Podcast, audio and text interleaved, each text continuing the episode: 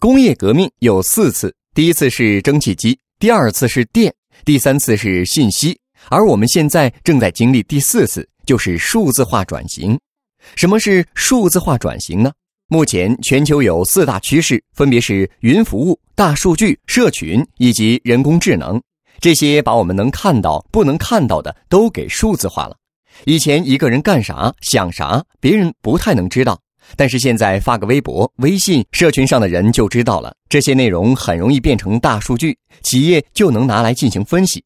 有第三方统计发现，全球有接近九成的 CEO 都认为数字化转型是他们最重要的策略。这是为什么呢？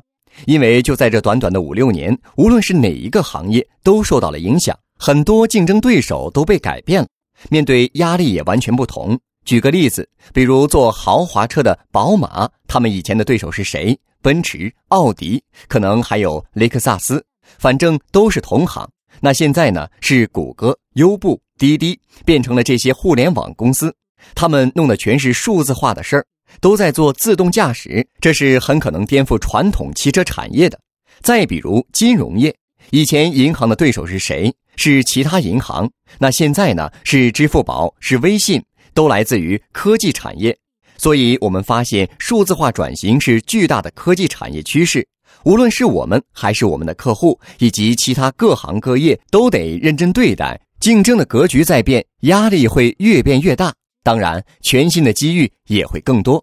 获取更多创业干货，请关注微信公众号“野马创社”。